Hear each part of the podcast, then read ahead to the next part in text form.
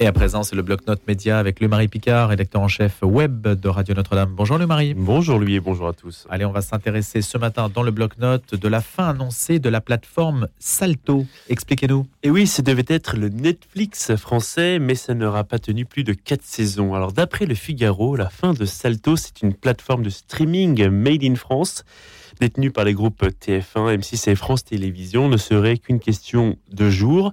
Alors pour comprendre pourquoi euh, Salto est devenu un fiasco, nous sommes en ligne avec euh, Philippe Bailly, président fondateur de NPA Conseil, un cabinet de conseil en stratégie audiovisuelle. Bonjour Philippe Bailly, merci d'être avec nous ce matin.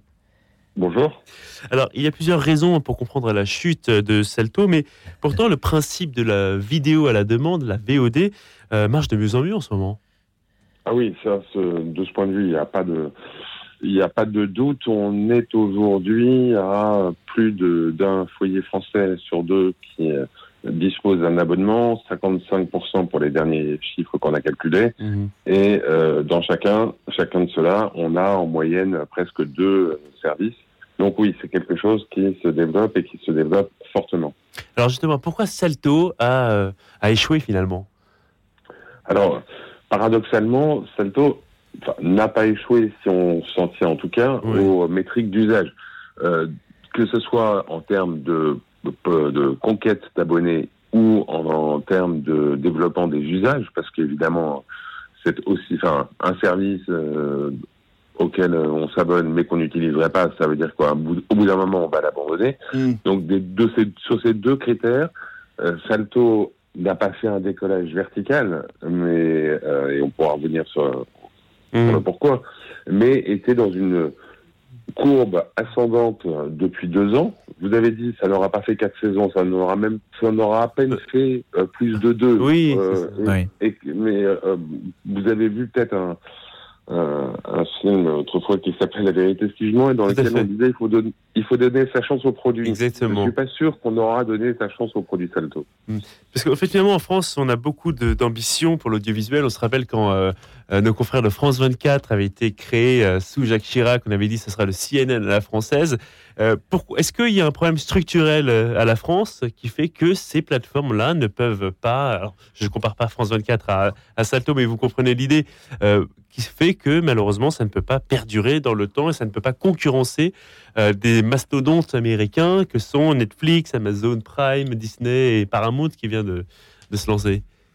Mais je crois d'abord que le pire cadeau qu'on fait à ces services, c'est effectivement euh, de, de, leur accoler des, euh, des, des, images comme celles que vous avez employées, que vous avez rappelé, le Netflix à la française, le CNN à la française, pour rester sur Salto. Euh, Salto, à l'évidence, n'était pas euh, destiné à être, et en tout cas, et encore moins rapidement, euh, une plateforme à la hauteur de Netflix.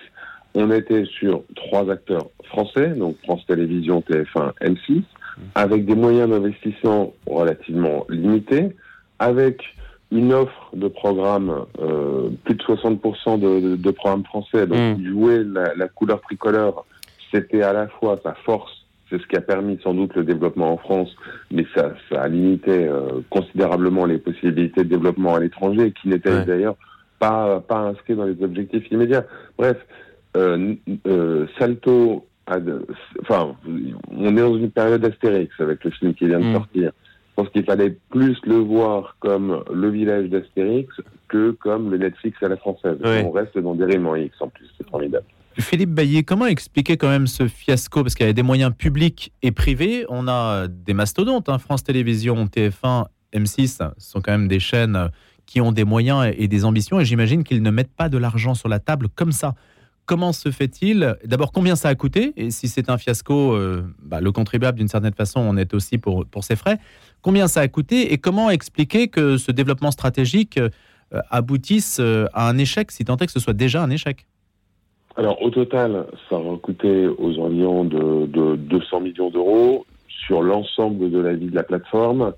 200 euh, millions euh, mais, mais, mais pardon de le dire, c'est peu. C'est peu en tout cas si on le considère aux investissements ou aux dépenses que réalisent les géants que vous avez hmm. cités tout à l'heure, Disney, Netflix, etc. Depuis. Mais c'est euh, peu si c'est une réussite, c'est beaucoup si c'est un échec. Mais en l'occurrence, ça aurait pu, ma conviction, c'est que ça aurait pu être une réussite, parce qu'encore une fois, 200 millions, c'est beaucoup si c'est de la perte, euh, linéaire, dont on voit pas la, dont on voit pas la fin.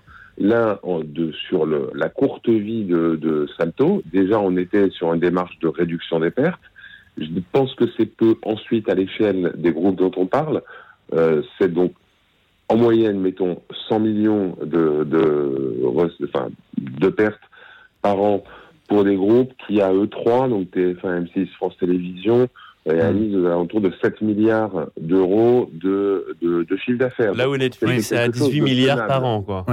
Moi, j'ai une question sur la qualité. Est-ce que Salto avait une offre très différente de ce que propose, par exemple, euh, Amazon Prime, qui ne propose quasiment, enfin, Louis-Marie, je parle sous votre contrôle, mais mmh. que que des films américains. Enfin, c'est des non, des séries françaises aussi, des séries françaises.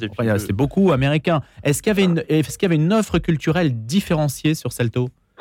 Très clairement, très clairement, les, les plateformes américaines, globalement, sont tenues aujourd'hui euh, par la réglementation européenne d'avoir 30% de programmes européens. Ça ne veut pas dire seulement français dans leur catalogue. Et les uns les autres s'y tiennent, mais euh, sont plutôt à la limite basse qu'à la limite haute alors que Salto, on était à plus de 60%, hmm. de l'ordre des deux tiers de programmes euh, français. Donc il y a une vraie, une vraie couleur qui se retrouvait dans le public.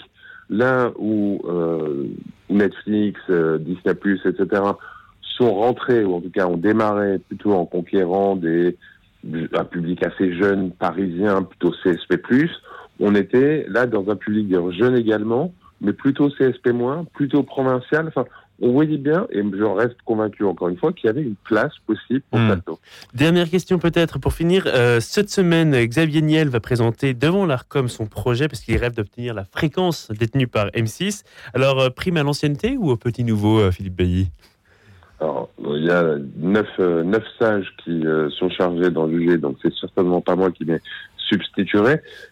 simplement, une, une question. construire une chaîne de la taille d'M6 euh, ça prend du temps. Euh, et, là, on est dans un calendrier qui est extrêmement serré. Audition euh, après-demain, comme vous l'avez rappelé, mais pour un démarrage le 5 mai. Hmm. Une question, mais je suppose qu'elle sera posée lors des, auditions, c'est comment est-ce qu'on fait pour construire une chaîne de cette ampleur en moins de trois mois?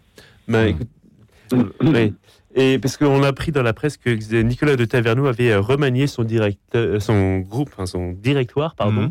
Euh, alors on ne sait pas si c'est en lien avec cette actualité, mais en tout cas j'imagine que vous allez suivre ça de, de très très près. merci Philippe Bailly d'avoir été avec nous ce matin. Je rappelle que vous êtes le président fondateur de NPA Conseil et que votre compte Twitter est passionnant parce qu'on a plein d'infos sur l'audiovisuel. Et merci à Louis-Marie Picard, le bloc-notes média, à retrouver aussi sur le site internet de la radio, Radio Notre-Dame, dont vous êtes le responsable, Louis-Marie. On se dit à lundi prochain pour un prochain bloc-notes média. À quoi croyaient les Romains La question peut paraître euh, un petit peu saugrenue comme ça, euh, quoique celle-ci soit assez mal posée en fait. Les Romains et leur religion, ça n'indique pas nécessairement euh, les croyances. Hein. On pourrait voir les cultes, la manière dont on conçoit d'ailleurs aussi le rapport à l'intériorité. C'est John Shade qui va nous en parler de l'Institut de France. Il publie ce livre aux éditions du CERF, La piété au quotidien. Il est avec nous ce matin pour en parler. Bonjour John Shade. Bonjour, monsieur. Merci d'avoir accepté cette invitation. Alors, les Romains et les religions, le titre est assez sobre et leur religion, hein, il faut le préciser, ça se décline nécessairement en pluriel parce que est-ce qu'on peut dire que les Romains avaient une relative indifférence religieuse quant au contenu de ce qu'elles professaient? Non, c'était pas indifférent. Euh, c'était homologue d'ailleurs. Il n'y avait pas d'énormes différences, mais euh, il considérait que les religions, une religion était liée à une communauté donnée. L'État, euh, la cité-État si vous étiez en Italie ou dans les provinces, l'armée, euh, l'unité même d'une légion, la, la, centurie, et bien sûr tout ce que vous pouvez trouver comme association, etc. Et chacun a un système religieux qu'on pourrait dire fermé, parce que l'autorité, c'était l'autorité euh, respective de cette euh, unité, par exemple, du, de chaque père de famille. C'est pour ça que ce, n'est d'ailleurs pas moi qui ai euh, inventé ce, ce pluriel, c'est à l'école pratique que mon prédécesseur déjà avait la, la, la chaire religions avec un S S, Et donc, c'est un peu ça le système, même si tous ces ensembles sont assez homologues, mais c'est une question d'autorité.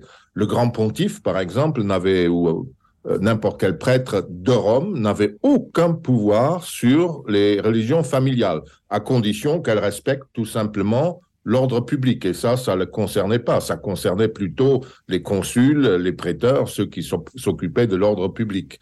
S'ils faisaient la fiesta tous les, tous les, euh, tous les soirs, euh, ben, ils auraient eu des problèmes. Mais c'est pas pour des raisons religieuses. John Shahid, vous écrivez Dans le monde antique, l'expérience du moi était différente de celle qui est la nôtre. Le moi était un champ ouvert, orienté vers le dehors et non vers le dedans. C'était l'image de soi telle qu'elle était reflétée par les parents, les enfants, les amis, les activités et les œuvres. On ne peut pas dire qu'il y ait de religion de l'intériorité, c'est ça? Non, euh, puisque le, moi, l'individu, se voyait toujours comme membre d'une communauté. Euh, on dit toujours, euh, j'ai, été assistant de Claude Lepellet qui connaissait très, très bien tout cela. Augustin semble être le premier qui ait eu une vision du moi, de l'ego personnel, de son intériorité euh, que nous connaissions. Et nous sommes encore loin du moi euh, d'aujourd'hui. Mais c'est là, vers le, 4e, 5e siècle, dans le contexte évidemment du christianisme, que cela bouge, que, la notion du moi change. Et les Romains n'avaient pas ce genre d'approche. Dire, John dire à un Romain avoir Dieu en soi, est-ce que c'est tout à fait scandaleux, incompréhensible? Il serait assez surpris. Euh, il serait assez surpris. Euh, il pourrait imaginer que euh, quelqu'un qui a eu une rencontre avec une divinité, dans la divination par exemple, on pourrait dire ah bah il a rencontré le Tout-Puissant, très bien. mais l'avoir en soi, ça n'a à première vue comme cela, d'après les textes que je connais, aucun sens. Là, on est fasciné aujourd'hui par le, fait que l'Empire romain ait pu avoir une telle étendue en, recouvrant des espaces religieux si différents. Alors on se dit que la seule religion finalement qui comptait, c'était peut-être la religion de l'empereur, mais et, en, même temps, l'Empire romain était un mécanisme de promotion sociale absolument euh, inouï. Et, comment aujourd'hui, quelle leçon peut-on tirer de, de la manière dont ça fonctionnait à l'égard de religion Est-ce que c'est l'ancêtre réel de la laïcité finalement qu'on connaît, l'Empire romain? on pourrait parler d'une laïcité, mais d'une laïcité qui a elle-même sa religion, parce que l'Empire romain, enfin, l'Empire romain, ça n'existe pas de ce point de vue-là. C'est pas un grand ensemble, c'est une énorme alliance euh, avec des milliers de cités sous l'égide, bien sûr, euh, des Romains qui sont simplement à la tête. C'est comme cela qu'ils se le voient à la tête de cette énorme euh, alliance, si vous voulez. Et le seul, la seule différence, c'est que les, les Romains et d'ailleurs la plupart des cités euh, du monde antique ne voyaient pas euh, pourquoi ils imposeraient leur religion aux voisins. Ça n'existait pas. Et même le culte de l'empereur, euh, bah, il y avait des, c'était scandaleux de certains points de vue politiques, mais c'était pas une horreur totale parce que l'empereur vivant n'était jamais vénéré comme un dieu. Et quand il l'était dans les pays hellénophones en Orient, il, avait, comme d'autres personnes d'ailleurs, des bienfaiteurs d'une cité, euh, des honneurs équivalents à ceux des dieux sans qu'ils soient dieux. Et à sa mort, euh, bien sûr, tout ça disparaissait. Les Romains sont allés un pas plus loin, ils ont créé pour les bons empereurs euh, une, immortalité, mais de degré inférieur à ceux des, des vrais dieux. C'est d'ailleurs, on dit pas Deus, mais divus, le divinisé en quelque sorte. Hmm. Pourquoi l'Empire romain a-t-il persécuté le christianisme à ses débuts? Ah, Le christianisme, au début, euh, vous connaissez le cas du judaïsme, il s'est intégré sans le moindre problème, comme d'autres systèmes religieux à Émèse, par exemple, en Syrie, où euh, une partie même de l'élite est devenue au début du IIIe siècle euh, membre de la famille impériale et a introduit un culte nouveau de Sol Invictus, etc les Juifs ont été intégrés sans problème. Ils étaient même alliés euh, et amis des Romains, euh, notamment les tétrarques du début de, notre ère, que nous connaissons par les évangiles et les actes des apôtres, étaient des proches des Romains. c'est seulement quand il y a eu un problème politique euh, en Judée et qu'il y a eu ce soulèvement sous Néron, et puis encore une fois sous Adrien, que les Romains ont été très durs, parce que c'était une guerre très dure qui nous est bien décrite par, Philon euh, par Flavius Joseph. Oui, Et ils ont détruit le temple, hein, c'est tout de suite, et quand ça n'a pas cessé, en 130, ils ont même transformer Jérusalem en colonie romaine, siège d'une légion. Enfin, c'était vraiment la fin. Mais tout de suite après, euh, dans toutes les cités du monde, les Juifs ont été euh, tout à fait de nouveau intégrés, à Rome comme ailleurs. Et les chrétiens, c'était pareil. Avant qu'ils euh, émergent de la communauté juive, mettons à la fin du, premier siècle de notre ère et au deuxième siècle, les Romains n'y faisaient pas attention. C'est quand on contestait violemment qu'on pouvait avoir des problèmes. Mais répondre insolemment à un magistrat, notamment dans les provinces. À Rome, le pouvoir de vie et de mort appartenait seulement au peuple romain, donc procès, etc. C'est pour ça que Paul, par exemple, a fait appel à l'empereur, puisqu'il était citoyen romain, il avait le droit, s'il le voulait, d'être jugé par le peuple romain. Bon, euh, mais comme ils étaient souvent provocateurs, les, grands, les grandes figures, il faut savoir que quand on provoque euh, violemment un magistrat romain, qui est le gouverneur, mettons, qui est aussi le chef des assises quand, quand, les choses graves sont euh, jugées, eh ben, ça s'appelle lèse-majesté du peuple romain. Et euh, là, depuis toujours, il y a une seule peine, hein, euh, la peine capitale, euh, à moins qu'on prouve qu'il y avait un dérapage involontaire. Mais c'est souvent ça. Et il hmm. faut dire que jusqu'au IIIe siècle, il n'y a jamais eu de, de, de, de, comment dire, de répression, systématique. il faut lire là les, les lettres de, Pline le Jeune, l'échange avec Trajan au début du deuxième siècle, où il dit, voilà, il y a ce problème que j'ai, j'ai fait une enquête, je trouve beaucoup de naïveté, de, euh, c'est des gens simples, mais qui n'ont rien de, mais quand, quand ils ont rien fait de mal, bah, je les ai laissés. Et Trajan est d'accord. Mais euh, il pouvait aussi avoir du côté romain des gouverneurs qui avaient la main un peu, un peu lourde et euh, des dérapages pouvaient arriver. Mais c'est au moment où l'Empire romain, c'était son mal interne, trouve des problèmes politiques graves vers 250 et sombre pendant 30-40 ans dans une guerre civile générale, c'est là qu'il devient très agressif, d'autant plus qu'il est agressé par de, l'extérieur. Et là, euh, on impose à tous les citoyens de sacrifier euh, à un dieu, et souvent, par exemple, au génie de l'empereur, ou à, pas à l'empereur, au génie de l'empereur, ou à l'empereur divinisé, et là, ça dérape. Et après, évidemment, on entre dans des, des zones euh, de persécution. Voilà, voilà, de persécution. Merci beaucoup. John Shahid, on est obligé de s'arrêter, s'arrêter malheureusement. Hein. Merci de nous en avoir parlé ce matin. Les, les Romains et leur religion, la piété au quotidien, une belle découverte de, des mœurs, en fait, de nos lointains ancêtres. Merci beaucoup d'avoir été des nôtres. Je rappelle que vous êtes euh, membre de l'Institut et directeur de recherche euh, honoraire à l'Institut pratique des hautes études.